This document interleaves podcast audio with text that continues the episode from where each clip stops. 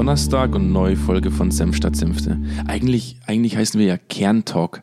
Senf Ich statt wollte Senfte. sagen, du hast dich einfach so verliebt in diesen Namen, dass du das eigentlich Ich über den eigentlichen Titel stellst. Nochmal, nochmal liebe Grüße an Daniel, einen Kollegen von uns, der dieses Senf statt Senfte gefunden hat oder erfunden hat. Das wird sicherlich schon öfters verwendet, aber ich mag Senf statt Senfte. Ich finde das irgendwie gut. Ich wüsste nicht, wo das schon mal verwendet wurde. Keine außer Ahnung. beim Wurststand man der Ecke. wenn man's googelt, kommen nur wir. So, das, cool. ist, das ist schon mal. Aber wer googelt das auch? Wer googelt schon Senf statt Senfte? Sehr komische Menschen. Bleiben wir dabei. Donnerstag, neue Folge von Kerntalk Senf statt Senfte. Ich bringe das Kerntalk heute mal mit rein. Und du weißt, was ich jetzt sagen werde, Jonas. Du weißt, Wie, wie findest du das Thema? das, das Thema heute, auf das freue ich mich schon Freust ziemlich. echt, oder? ist ein gutes. Krass. Ist ein gutes Thema. Ähm, So auf Ja, einer Skala von 1 bis gut?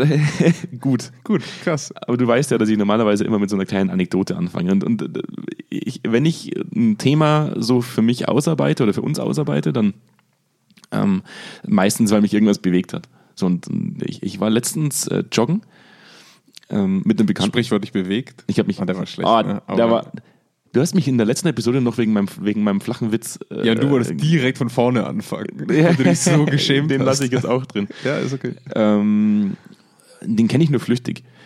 Und, äh, ich habe dann mit ihm auch so beim Laufen so ein bisschen gesprochen und hat dann auch gesagt so, hey, was machst du eigentlich beruflich? Und dann sagt er zu mir, er ist beim Zoll. Und ich wusste aber, er war äh, früher nicht beim Zoll. Und er hat mir dann gesagt so, ja, der Zoll sucht momentan extrem viel Personal und deswegen wurde das Auswahlverfahren beziehungsweise die, die Ausbildungszeit oder auch die Ausbildung an sich so ein bisschen vereinfacht, um einen leichteren Zugang zum Zoll zu finden. Ähm, ich Auch hab der das deutsche Job wurde attraktiver gemacht. der Job wurde attraktiver gemacht, genau. Ich hatte dann mal zu Hause ein bisschen nachgegoogelt. Da stand dann, ähm, bis, bis, bis 2030 sucht der Zoll, äh, gehen, gehen 12.000 Zollbeamte äh, in Rente. Und jetzt mit dem, mit dem Brexit noch dazu, wo man auch noch einen höheren Bedarf nach Zollbeamten hat, ähm, dachte ich mir so, wie soll das denn funktionieren? Also, wie soll das gehen? Also, der Bekannte, das ist schon ein kompetenter Typ. Ähm, da hätte ich jetzt nicht unbedingt Sorgen. Aber mich hat so dieses Gespräch irgendwie zu diesem Thema bewegt, das momentan ja auch in aller Munde ist mit, mit, mit äh, Black Lives Matter und, und was da alles gerade im Raum steht, auch mit Gewalt von, äh, von Polizisten ausgehend in, in, den, in, den- in den Staaten. Wo ich sage, hat es mich, hat's mich zu diesem Thema bewegt des, des Auswahlverfahrens. Also nicht nur jetzt beim Zoll oder bei der Polizei, allgemein, wie wichtig auch die Aus- Ausbildung selber, glaube Genau, ich. wie, ne? wichtig, wie Ja. wichtig Auswahlverfahren in Unternehmen auch sind, um Mhm. High Potentials zu finden, High Potentials auch dann äh, ins Unternehmen zu bringen, die dann, glaub, wir- die dann auch mal Entscheidungen treffen. Ich glaube, wir werden heute relativ wenig über Unternehmen selber sprechen, wahrscheinlich, weil es doch ein sehr gesellschaftliches bis politisches Thema auch mal sein darf. Wir sind eigentlich andauernd politisch. Ja, ja, das stimmt schon. Wir sind selten im Unternehmenskontext und meistens eigentlich nur politisch. Naja, wir, wir schaffen, finde ich schon immer Darf ich, darf ich den Titel der, der Episode noch mitgeben? Natürlich darfst ich hab, du ich habe mir, ich hab mir echt Mühe gegeben. Mir ist aber auch nichts Besseres eingefallen. Diesmal Herr Dr. Jedermann in den OP.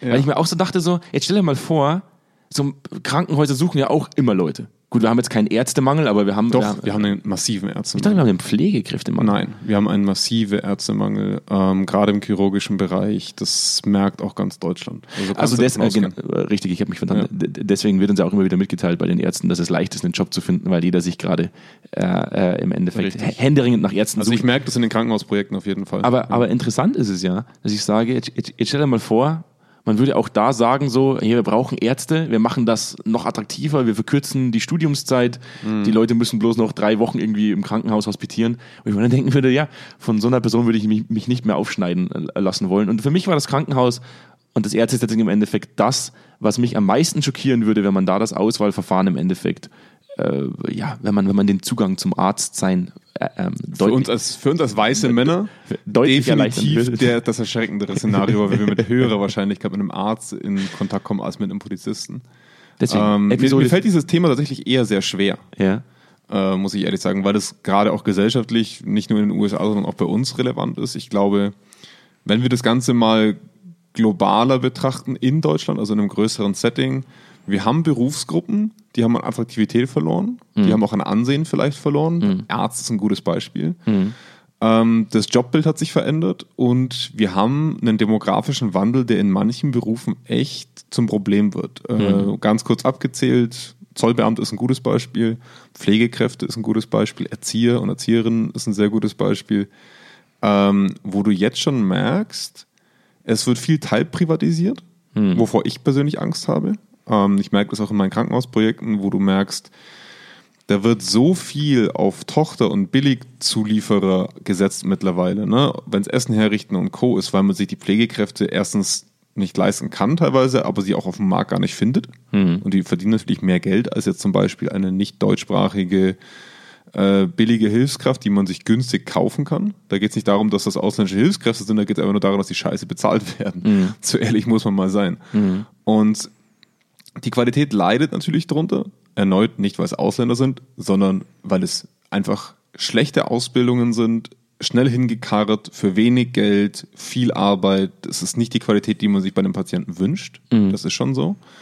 Und die, die andere Thematik, die ich halt schon sehe, ist, wow, sind die Ausbildungen, die Anforderungen an Ausbildungen runter. Also meine Mama arbeitet ja im erzieherischen Bereich, hat ja auch ihre Praktikanten, wo sie auch Zeugnisse dafür schreibt.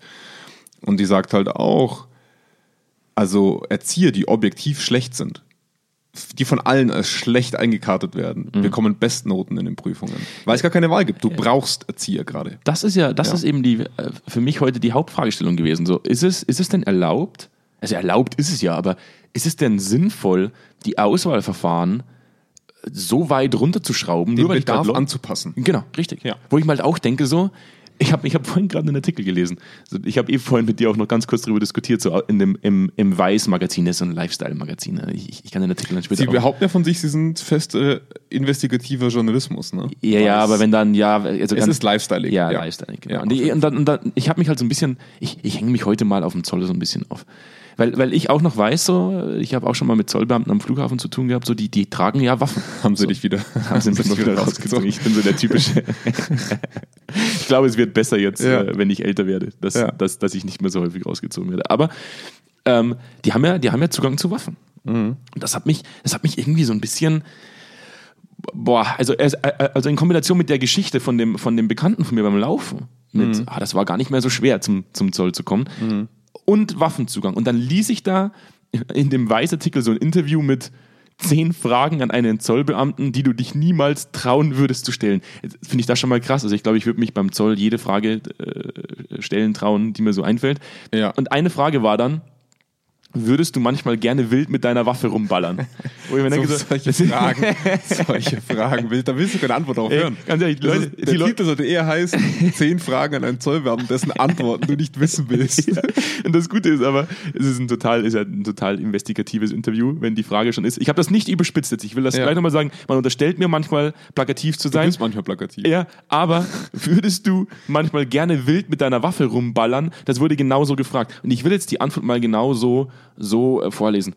Ähm, der Zollbeamte sagt darauf, ich habe das Glück, dass wir regelmäßig Schießen üben. Man kann mit dem Schießtrainer absprechen, welche Übung man machen möchte. Einsatzorientiertes Schießen und bewegte Bilder, Präzisionsschießen, Schießen aus der Deckung und vieles mehr. Das wird natürlich trotzdem noch von den Trainern überwacht, aber es macht einfach Spaß und ich freue mich jedes Mal total drauf. So, ganz ehrlich, Da wird sich danach die PR-Abteilung vom Zoll auch gedacht haben, oh nein, der eine Social-Media-Manager, den es für den Staat- staatlichen Behörden gibt, der für Polizei und Zoll gleichzeitig zuständig ist, wird sich gedacht haben, oh scheiße. Äh, Weißt du, das, das, es, ist ja, es ist ja in Ordnung, so, wenn man, wenn man sagt, also ich, ich habe noch nie in meinem Leben geschossen. Ich kann mir vorstellen, auch so Lasertag und so, Ich das macht schon ja, geschossen, Das macht ja, das macht ja wirklich Das Spaß. macht leider echt Spaß. Ja. Ja. Aber ich will das von einem, von einem, von einem Beamten, der Zugang zu einer Waffe hat, nicht hören, dass ihm das Spaß Ich meine, das ist eine schlechte PR-Schulung von diesem Kollegen, glaube ich. Aber ähm, gehen, wir mal, gehen wir mal ins Detail. Also wir, haben diesen Aufhänger und ich möchte jetzt nicht dieses ganze Black Lives Matter-Thema zu instrumentalisieren, einfach weil wir davon nicht betroffen sind. Also nicht, weil es es in Deutschland nicht gibt, sondern einfach, weil wir beide von Rassismus keine Ahnung haben, weil wir einfach weiß sind, muss man einfach ehrlich sagen. Ja. Ähm, aber was, was ist denn auffällig gerade? Und ich finde es, den, den, den wirklich für mich positiven Aspekt dieser Demonstration und Co. ist, ich beschäftige mich um einiges mehr damit. Und jetzt gehen wir mal in die USA. Und manche Leute sagen ja, USA ist nicht Deutschland. Deutschland ist ja nicht so schlimm, was das angeht. Wo ich aber mehr und mehr merke, ja, wir sind vielleicht noch nicht da, aber wir sind auf einem guten Weg, dahin zu kommen. Weil, warum, woran merken wir das? Wir haben Krankenhäuser privatisiert, wo es mir die Fußnägel hochrollt. Ich finde super, dass theoretisch in ehemalig Wasserkopf-ähnliche Konstrukte wie Krankenhäuser, dass da wirtschaftliche Prozesse eingeführt werden, dass man versucht, effizient zu arbeiten. Das ist, denke ich, auch was, was gewünscht werden sollte. Aber muss dahinter privatwirtschaftliches Interesse stehen? in meinen Augen nicht okay, das ist dahingestellt. Mhm. Zweitens, also Krankenhäuser ist der Gesundheitssektor, komplett Privatisierung. Mhm. Abartig, in meinen Augen. Und jetzt guckst du mal weiter. Wir privatisieren Sicherheitspersonal an Flughäfen, weil Beamte sehr teuer sind. Die grottig bezahlt werden. Deswegen müssen wir manchmal auf Streiks unsere Flüge absagen. Das ist auch deren guten Recht. Aber es zeigt uns, da wird gespart, da wird privatisiert. Und das schleicht sich bei uns vielleicht ein bisschen langsamer durch als in den USA. Aber das ist unsere Dystopie, auf die wir gerade gucken dürfen und sollten. Du, du weißt, wie lange die, die durchschnittliche Ausbildungszeit eines amerikanischen Ja, Polizisten das ist, das ist? das ist ja wirklich, das ist ja wirklich pervers. So, ich, letztens kam selbst bei Galileo, ist ja auch sehr, Oh, ist ja, ist ja auch, noch pass auf, Galileo. ist ja Oh auch sehr nein. investigativ. Extrem, mindestens so investigativ wie, wie es weiß. Jedes Mal, wenn du vom Fernsehen redest, verliere ich ein bisschen Respekt vor dir. Ja, Immerhin war es nicht der Bachelor. Das stimmt. Wobei ich den auch gerne. Nee, das, das ist ein anderes Thema. Das, das läuft in einem anderen Podcast. ja. Ähm, und dann haben die mal so, äh, weil auch Teile meiner Familie bei der, bei der, bei der Polizei sind. Ähm, und, und ich weiß, wie lange die Ausbildungszeit bei uns in Deutschland bei der Polizei ist. Minimum ist, 24 Monate, ne? Also es ist relativ lange. Die geringste, ich glaube, irgendwo in Baden-Württemberg oder so ist die geringste, ist 24, die höchsten, glaube ich, sogar 36 bis 40 Ich bin, Monate. mir, ich bin mir Das nicht ist richtig krass. Aber auf alle Fälle haben die halt dann den Unterschied in der Ausbildung gezeigt zwischen Amerika, also USA und, und, Ja. und Deutschland. Wo Deutschland praktisch, die deutschen Polizisten lernen zu deeskalieren, ja, ähm, lieber nochmal zum Pfefferspray zu greifen, die Hand Mhm. Ja. zwar an der Waffe, aber die Waffe wird nicht gezogen. Ja. Ähm, und dann der Unterschied praktisch in den Staaten, das, was die gesagt haben, ist ähm, sechs Monate Ausbildungszeit. Du hast vorher noch was anderes kurz gemeint, glaube ich. Nee, mit sechs, das ist, ich habe tatsächlich gestern nochmal recherchiert, weil, ich- weil ich ja auch letztens einen Film drüber gesehen habe. Äh, sechs Monate ist das absolut mögliche Maximum. Mhm. Der Durchschnitt sind 13 bis 16 Wochen. Ja, und dann haben die aber gezeigt, wie, wie praktisch in Amerika ähm, mit, äh, mit straffälligen Personen umgegangen wird. Nämlich nicht mit Deeskalation, sondern komplette Eskalation. Ich drücke dich auf den Boden, knie dich nieder, ich habe meine Waffe in der Hand und sag, bewegst du dich, knall ich dich ab. Ja. Und bei uns wird im Endeffekt tatsächlich immer noch in diesem, in diesem Ausbildungsverfahren ganz klar Wert darauf gelegt, das ist das letzte Mittel, das du anwendest. Und wenn du es tust, dann hast du eine scheiß Arbeit vor dir, Richtig. inklusive Investigation. Äh, das, das ist unglaubliche Hürde natürlich auch. Ich Ja. möchte anstelle eine Sache sagen. Ich glaube, wir sind uns beide einig, dass es bei der deutschen Polizei Rassismus gibt. Und ich möchte auf dieses Thema nicht weiter einsteigen, weil wir persönlich einfach keine Experten drin sind, das zu beurteilen. Aber ich glaube, ich habe aus meinem Umfeld von Leuten, die es erfahren haben, schon genug Stories gehört, die ich furchtbar finde. Jeder, der von uns schon mal im Zug gefahren ist und mit einer Person, die anders, äh, eine andere Hautfarbe hatte, weiß, dass seltsamerweise immer diese Person kontrolliert wird. Also es gibt Racial Profiling, es gibt Rassismus, aber wir haben theoretisch als Staat und als Gesellschaft noch die Chance, aktiv auf unsere Polizeiausbildung einzuwirken. Nur, nur mal um das sacken zu lassen. Ne? 13 Wochen sind nicht mal drei Monate, knapp drei Monate. Das Maximum, also der Durchschnitt liegt dann so bei 13 bis 16, das sind dreieinhalb Monate. Ja. Selbst sechs Monate ist eine Schweinerei, einem Mann- Menschen, der über Leben und Tod entscheiden kann, das in die Hand zu geben. Und jetzt drehen wir dieses Rad mal weiter, weil wir, es geht ja um Privatisierung und Vereinfachung von Zugängen. Richtig, genau. Ähm, du hast also fast das, die zehnfache Länge in Deutschland an der Ausbildung. Das ist schon mal Punkt eins. Da kannst du sehr viel drauf einwirken. Du kannst, wenn du willst, und das ist wiederum eine Wollensfrage, auch auf Rassismus eingehen und Racial Profiling. Ich unterstelle jetzt manchmal Innenminister, dass das vielleicht nicht immer so will, dass Racial Profiling nicht durchgeführt wird. Ähm, aber jetzt drehen wir mal den ganzen Zirkel in der, in der Gewaltenteilung in der Gesellschaft. Du hast die Legislative, die Judikative und die Exekutive. Wir wissen, in der Exekutive mag es in der Ausführung rassistische Bewandlungen geben, die man einschränken kann.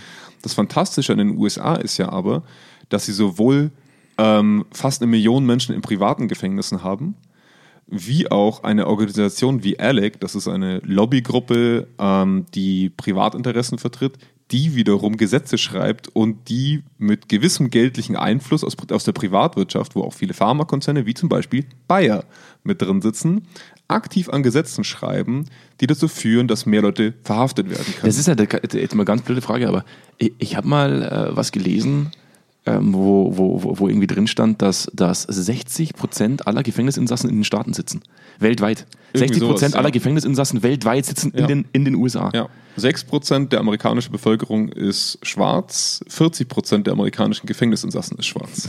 Diese Überrepräsentative muss man sich ja angucken. Und ALEC ist zum Beispiel eine dieser Lobbygruppen, die dafür verantwortlich ist, dass in der Crack-Epidemie in den 80ern, Crack, was ja unter, also auf gut Deutsch Kokain ist, ähm, unter besondere Strafe gestellt wurde, auf Lebenszeit, Gefängnisstrafe, Kokain wiederum, was eher bei der reichen weißen Bevölkerung konsumiert wurde, nicht. Faszinierend. Also, und ich will, worauf ich raus will, ist nicht der systemische Rassismus in den USA. Worauf ich raus will, ist, dass das alles aus privatwirtschaftlichen Interessen passiert. Da gab es ja mal diesen Riesenskandal damals ähm, äh, mit einem Richter, ähm, der, der natürlich auch äh, im Endeffekt im öffentlichen Dienst arbeitet. Und ähm, wie man ja weiß, die, die Gefängnisse in den USA ja, ja, ja hauptsächlich privatisiert sind. Nein, ist nicht hauptsächlich, aber sie beinhalten sehr, sehr viele, also mittlerweile brauchen- sehr, sehr viele. Ja. Lass uns, lass uns anders ausdrücken, sie brauchen Gefängnisinsassen, um zu überstehen. Ja, richtig. Und ähm, da gab es ja diesen Riesenskandal damals, glaube ich. Ich muss das nochmal recherchieren und hänge das dann auch in die Shownotes, ähm, wo, wo ein Richter Jugendliche ins Jugendgefängnis äh, verfrachtet hat, die gar nichts getan haben. Mhm. Ja. Und dieser, die, die, dieser Skandal wurde dann aufgedeckt, dass dieser Richter praktisch eine Kooperation mit einem Gefängnis hatte, mit einem Jugendgefängnis, Ja. der dafür verantwortlich war, so viele Jugendliche wie möglich ins Gefängnis Das, zu bringen. das ist noch nicht mal verboten teilweise. Das ist ja das Krasse. Mhm. Und jetzt gehen wir noch mal weiter, weil ich immer wieder die Privatwirtschaft herausstellen möchte. Mhm. Du hast also ein Gefängnis, was pro Kopf bezahlt wird. Das, Mhm. Inter das Gefängnis hat also, wie ein Krankenhaus mittlerweile bei uns, das Interesse, dass so wenig Platz wie möglich verbraucht wird pro bezahlter Einheit. Mhm. Da ist der Mensch eine Einheit. So. Ähm, auch fürs Essen, für die Qualität. Du kriegst eine Pauschale, versuchst so wenig von dieser Pauschale selbst auszugeben, damit es bei deinem Gewinn hängen bleibt.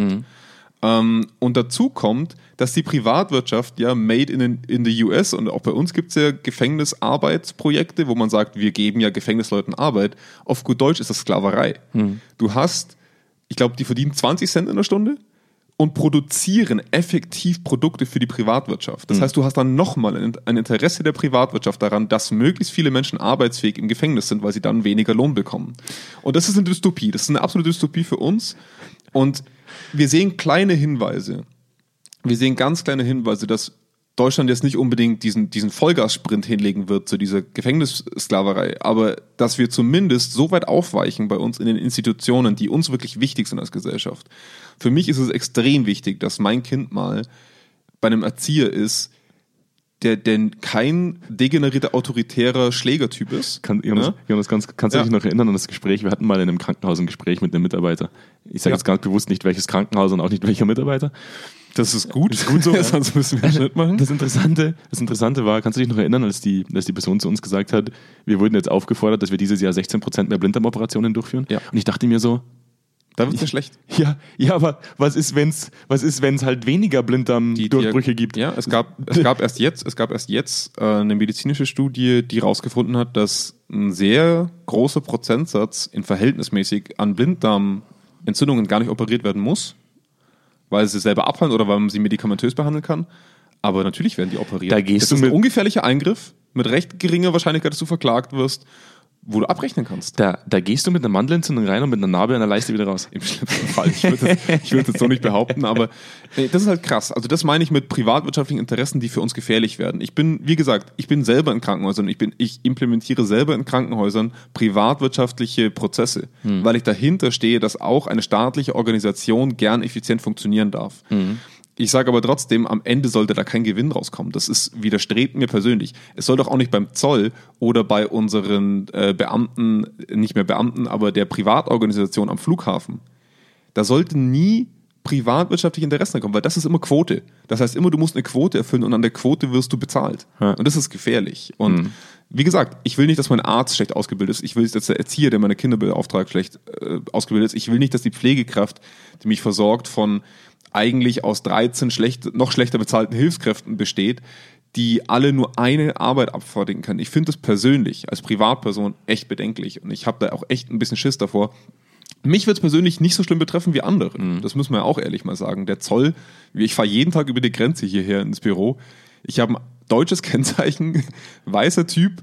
Ich wurde in meinem Leben noch nie von der Polizei Ich wurde auch angehalten. noch nie angehalten an der Grenze. Also jetzt während Corona wurde ja, schon, ja. aber noch nie. Weißt, ich könnte jeden Tag 10 Kilo Koks über die Grenze schmuggeln. Es wird keine Sau interessieren. Drück mal einer Person mit dunkler Hautfarbe ja den das- falschen Blick auf die Nase. Das ist das Interessante. Wahnsinn. Das ist das Interessante. Einer meiner besten Freunde ist, äh, ist dunkelhäutig. Ja. Ähm, ich habe mit ihm gemeinsam in Salzburg studiert. Er selber ist in Deutschland geboren, ähm, hat aber einen afroamerikanischen Dad. ja. Und äh, er hat so einen leichten, ich würde jetzt sagen, äh, das sagen wir auch immer so zu ihm, er, hat so einen leichten Milchschokotouch. Dadurch sieht er in Indien aus wie ein Inder, in Pakistan wie ein Pakistani. Er sieht einfach überall genauso aus, wie man halt aussehen muss, damit man, damit man praktisch da, dahin gehört. Ja? Er könnte auch in Puerto Rico, könnte er als Puerto Ricaner durchgehen. Er ist ein omnipräsentes, er ist, er ist einfach, Er passt überall gut er ist rein. omnigültig. Ja, er passt überall hin. Und das Interessante ist aber, dadurch gibst du halt Menschen, die kontrollieren müssen, unglaublich viel Interpretationsspielraum. Er könnte nämlich genauso aus Syrien sein. Ja? Mhm. Und das Interessante ist, der hat in Salzburg studiert, der, hat, der ist in Deutschland geboren, der spricht genauso wie wir alle perfekt Deutsch. Mhm. Ja. Er ist Deutscher. Ich kenne ihn ja. Also, ja, du kennst, ja. genau. Ja. Und er fährt über die Grenze und er wurde jedes Mal angehalten. Natürlich. jedes einzelne Mal. Ja. Und da braucht mir keiner erzählen, dass wir kein Racial Profiling fahren. Ja, Ja, das, so ist es. Und das ist ja alles noch, ich sage jetzt mal, das ist das Leid der Personen, die das erfahren. Mhm. So, und jetzt packen wir da mal auf, diesen, auf dieses Racial Profiling ähm, schlechte Ausbildung drauf. Mhm. Weil es ist halt so, dass, dass in den USA die meisten Todesfälle durch Polizisten aus kriminellen Aktivitäten entstehen, die, die Window-Breaking Crimes, glaube ich, heißen. Das heißt, es sind recht kleine Vergehen, aber der Kontakt zur Polizei ist entscheidend dafür, ob die Waffe gezogen wird, ist klar.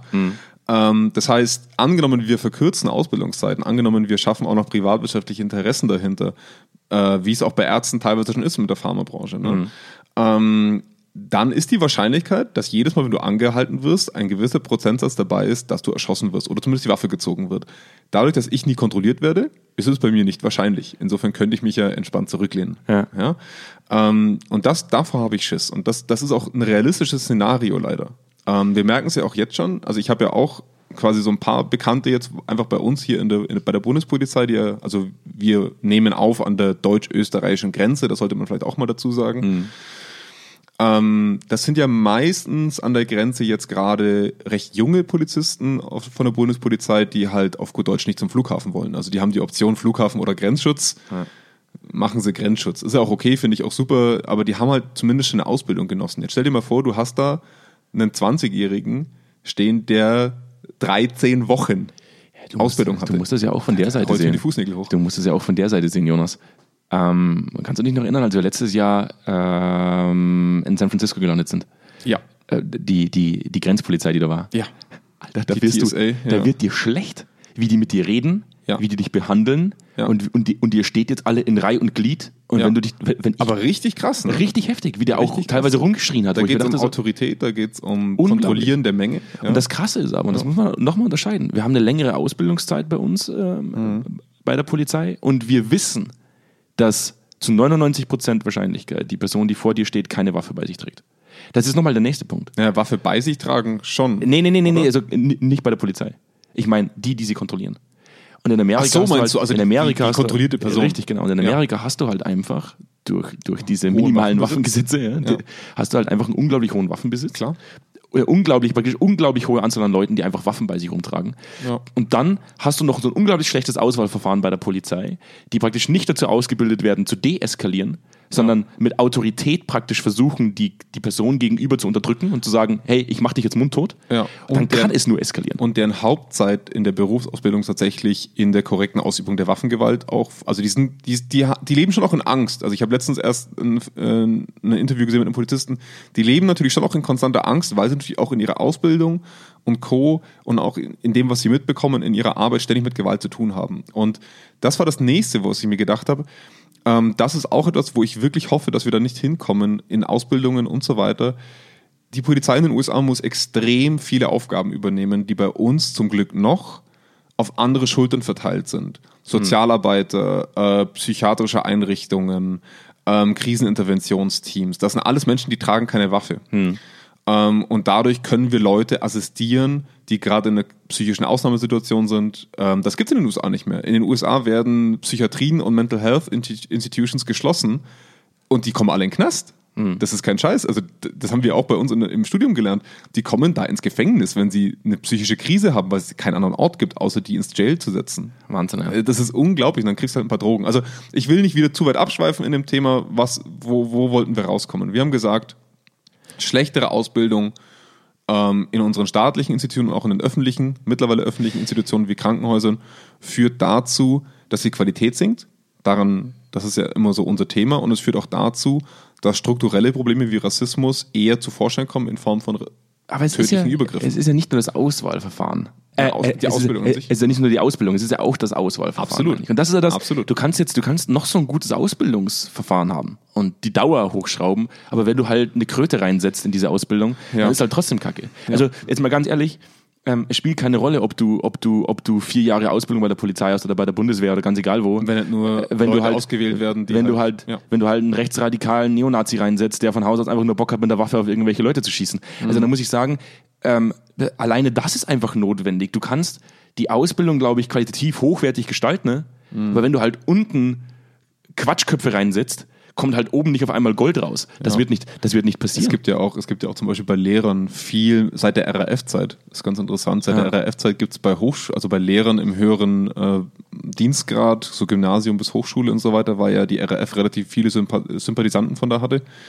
Äh, gibt es ja bei, bei, bei Lehrern, habe ich letztens jetzt erst mitbekommen, eine viel größere Ausrichtung, ob die linksradikal sind oder als rechtsradikal. Ne? Also ich will da jetzt nicht unterstellen, dass Lehrer rechtsradikal sind. Ich sage nur, es wird viel genauer hingeguckt, ob die dem linken autonomen Spektrum angehören seit dieser Zeit. Das war einfach von der Ausbildung und Gesetzeslage damals quasi in Anführungszeichen notwendig. Ja. Ähm, und ja, absolut. Wenn du aus einem, ist, die USA verwendet ja immer so ganz gern plakativ diesen A few bad apples Ding, ne? Also das war halt ein verfaulter Apfel, den wir da jetzt hatten, oder wie sagt man denn im Deutschen eigentlich? Ein schlechter Apfel macht den. Oh Gott, wie heißt denn das? Ich kenn das Ich bin Sprichwort. echt zu im, im Englischen gerade. Du kennst, es du, nicht? kennst, du kennst Sprichworte, Jonas, die ich glaube ich noch nie Also ein, ein schlechter Apfel verdirbt nicht den ganzen Korb oder sowas heißt es. Ne? Ähm, ich, ich muss ehrlich gesagt mich gerade entschuldigen, dass ich dieses, es gibt's im Deutschen. Ich, mir fällt es gerade einfach Du bist, nicht schon, an. du bist schon so ein veramerikanisierter Furch- Typ, der, der, der auch nicht mehr San Francisco Ein sagt, sondern bloß noch Frisco.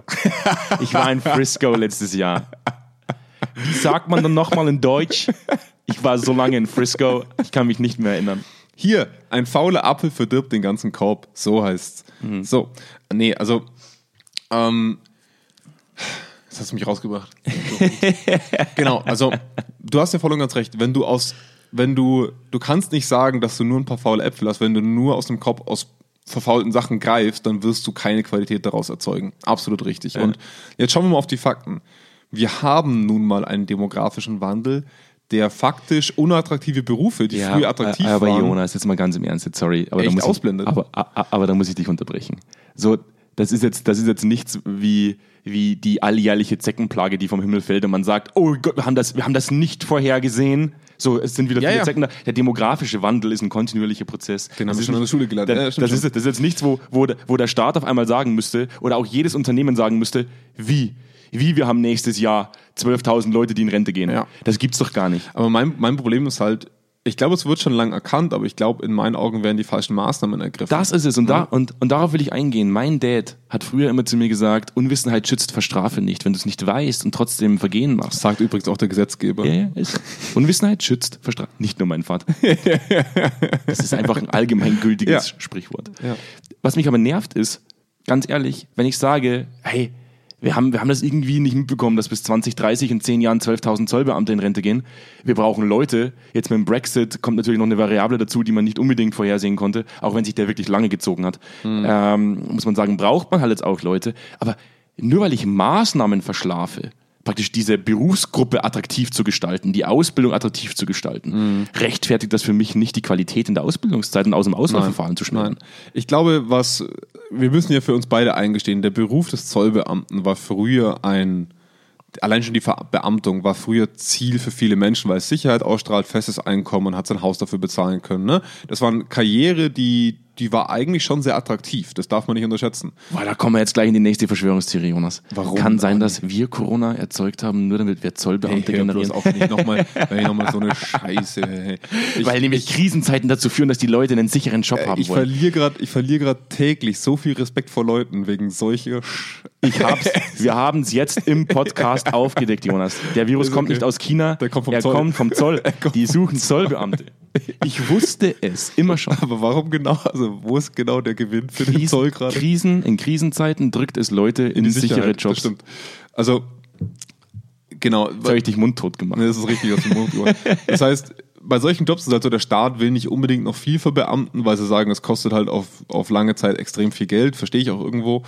Ähm, aber wie kann man denn eigentlich so einen Job attraktiver machen für junge Leute? Und ich, da muss ich ehrlich sagen, irgendwie wurden wir auch nie gefragt in unserer Schule, hey, was würde ich dazu bringen, zum Zeug zu gehen? Ich muss ganz ehrlich sagen, öffne doch mal ein bisschen die starren Prozesse und öffne doch mal ein bisschen die althierarchischen Strukturen in deiner, in deiner Behörde. Schaff doch mal ein bisschen ähm, gerne auch mal effizientere Prozesse wie aus der Privatwirtschaft. Nur vielleicht nicht gleich privatisieren. Mhm. Ja?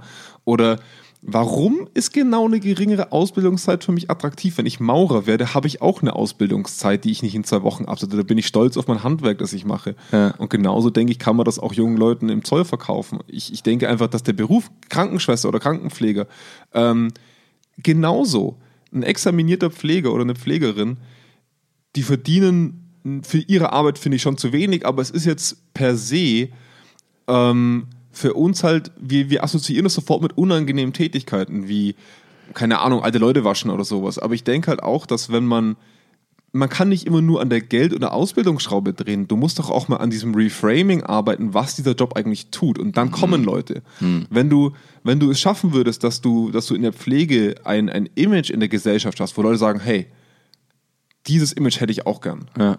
So dieser Gott in Weiß, was früher der Arzt hatte. Ne? Ja. Das muss ja kein Gott sein, aber warum schaffen wir es nicht, solche Berufe auf ein Podest zu heben, zu sagen, hey, ohne euch, ne, hätten wir echt Probleme. Ohne den, auch ohne den Zoll hätten wir Probleme. Weil dann hätte unsere Privatwirtschaft mit Plagiaten Riesenprobleme. Wir mhm. würden es nicht schaffen, den Made in Germany-Bereich aufrechtzuerhalten. Ähm, das sind extrem wichtige Tätigkeiten. Warum werden die dermaßen unsexy verkauft? Also das, mhm. das verstehe ich nicht. Und da brauche ich kein Plakat, wo eine hübsche Frau und zwei hübsche Männer draufstehen und sagen, komm zum Zoll, sondern da muss ich dran arbeiten, wie zur Hölle das in der Gesellschaft wahrgenommen wird und wie man daran arbeiten kann. Mit so einem Uniforms-Bikini. Hey, das, ich finde das, so, find das so abartig. Da, da hast du immer so zwei gut aussehende Typen und eine gut aussehende Frau drauf und die lehnen sich dann so cool in das Ding rein und sagen, komm zur Polizei. Und, und dann sage ich. Sorry fürs Telefon ja, und, und dann sage ich immer, nee, wegen, wegen, wegen diesen Models, die ihr gerade irgendwo eingekauft habt, damit die sich eine Uniform anziehen, sicher nicht.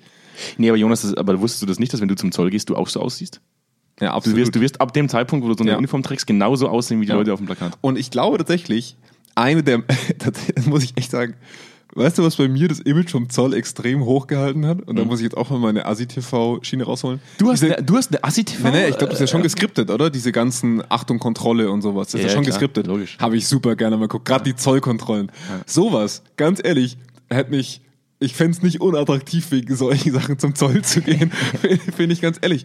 Aber warum schafft man es nicht, diese Art von Berufen mal auf das Level zu heben, auf dem wir uns medial und auch gesellschaftlich gerade befinden. Und das finde ich wirklich schade und da hast du recht, das weiß man nicht erst seit gestern, das weiß man seit langer Zeit und wie viel Geld in Plakatwerbung und in schlechte Werbung im Fernsehen, das ist alles unerträglich zu sehen. Mhm. Die Bundeswehr hat wirklich, sorry liebe Bundeswehr, scheiß Aktion gestartet bei Gamescoms und Co. Aber ja. wenigstens, das muss man ihnen ja schon zugute halten, also für alle, die es nicht wissen, die äh, Gaming heißt die noch Gamescom? Gamescom, ich glaube, ja. Gamescom, heißt die, die eine riesen Spielemesse für Computerspiele hat die Bundeswehr sich eine Nachbarparzelle gemietet und mhm. hat dann, glaube ich, mit dem Plakat geworben, kommt zur Bundeswehr fast so geil wie Multiplayer-Shooting oder irgendwie sowas, ja, ne? Ja. Wie Multiplayer nur geiler.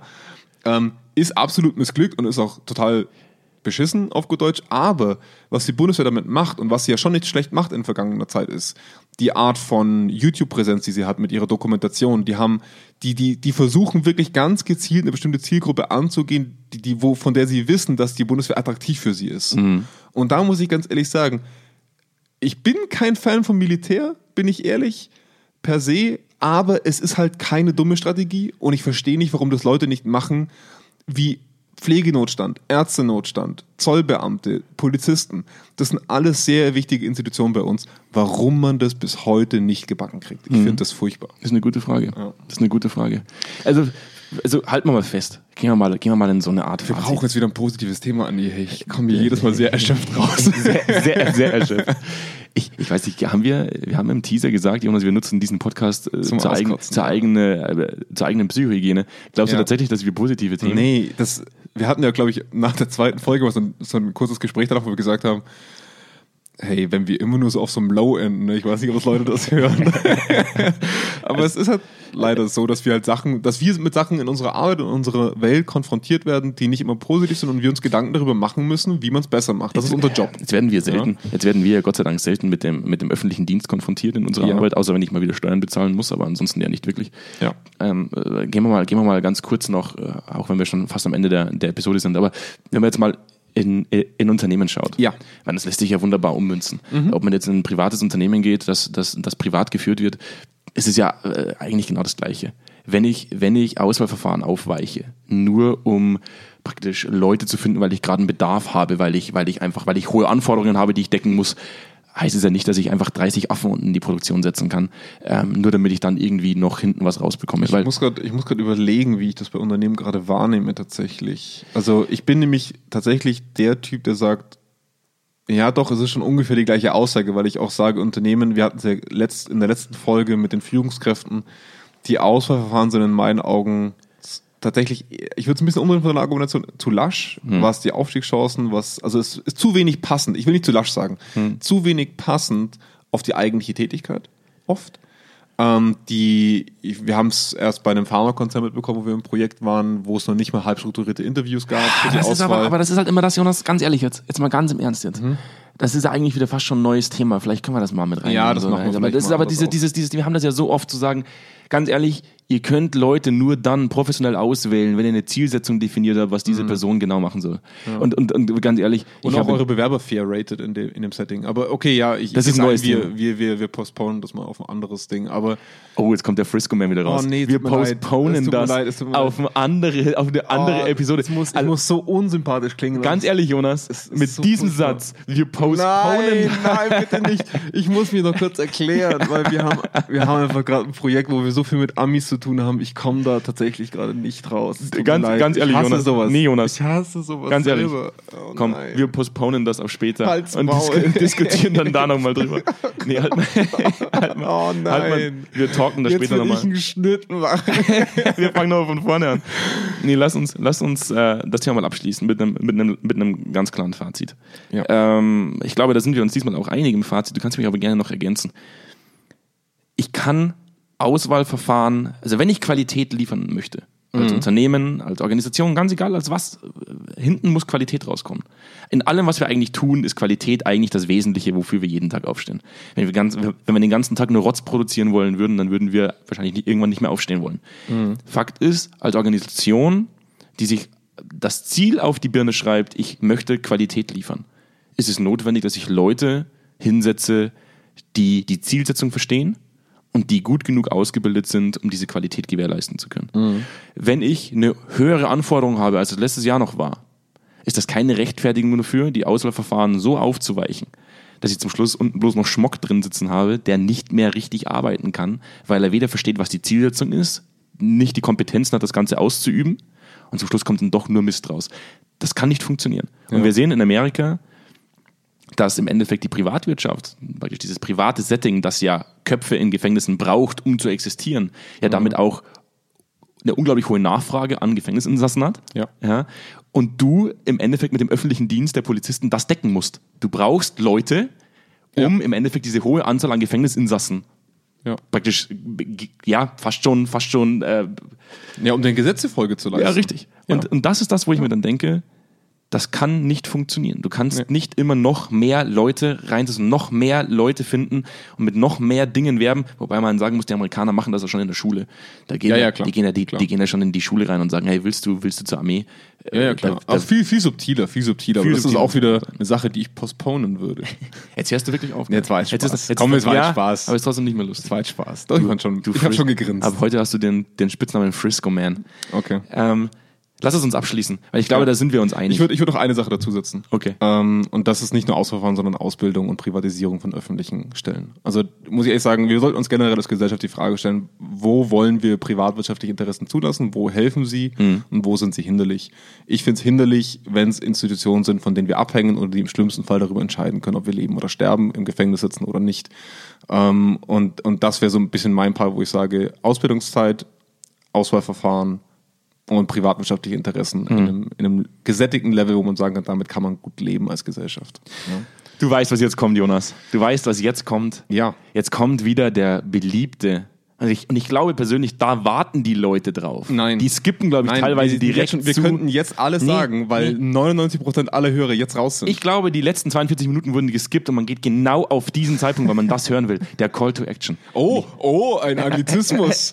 Frisco Man. Ich glaube, ihr wisst Bescheid, was jetzt kommt. Ähm, egal auf welcher Plattform ihr das Ganze hört. Wir haben es euch relativ einfach gemacht, äh, unseren Podcast zu abonnieren. Kostet nichts, tut nicht weh. Wenn es euch gefällt, macht das einfach mal. Äh, wir informieren euch dann gerne komplett vollautomatisch darüber, wenn es eine neue Episode gibt. Und uns hilft es, dass wir so ein bisschen breiter, breiter aufgestellt sind bei Spotify und Deezer und Co. Genau, und schaut doch gerne mal auf unsere Website vorbei, auf zweikern.com. Ähm, einfach schon deswegen, weil wir Kolleginnen haben, die um einiges fundierter und besser wahrscheinlich schreiben, als wir unsere Inhalte platzieren Jetzt habe ich das können. fast vergessen, Jonas. Ja. Wir haben ja eine komplett neue äh, Kontaktgeschichte. also wir haben, ja, wir haben eine komplett neue E-Mail Stimmt, du hast angelegt. auch schon beim letzten Mal vergessen. Auch beim letzten Mal habe ich es vergessen. Ich sage es deswegen heute vielleicht doppelt. Wir haben jetzt eine neue E-Mail-Adresse, weil wir tatsächlich relativ viele E-Mails bekommen von, von Zuhörern und das läuft alles momentan über die normale Hauptinfo-E-Mail. Haben wir jetzt die senf.zweikern.com eingerichtet, über die ihr uns kontaktieren könnt. Und Mhm. weil ich es letzte Folge nicht gesagt habe, wir haben die senf.zweikern.com eingerichtet, damit ihr uns kontaktieren könnt. Ja. Macht das einfach. Wir gehen mit jedem von euch wahnsinnig gerne in den, in den Austausch. Da Ja. lernen wir wahnsinnig viel. Und, Auf jeden äh, Fall. Also auch das, was wir bisher bekommen haben, das waren so coole E-Mails. Ähm, auch vielen Dank dafür. Ähm, ihr dürft Andi natürlich auch gerne anrufen. Das, die Telefonnummer ist auch auf der Website. Der freut sich. der redet ja gern lieber am Telefon. Nee, Spaß. Also meldet euch. Wir, haben- wir haben wirklich Lust drauf, mit Leuten zu quatschen. Ich glaube, wir alle sind jetzt gerade noch in der Phase, wo man sich die Zeit dafür auch mal nehmen kann. Ähm, und da freuen wir uns wirklich schon sehr drauf. in diesem Sinne, Ja. schließen wir die Folge. wir wir's. wünschen noch eine schöne restliche Woche und macht's Ja. gut. Bis dahin. Bis dann. Ciao, ciao.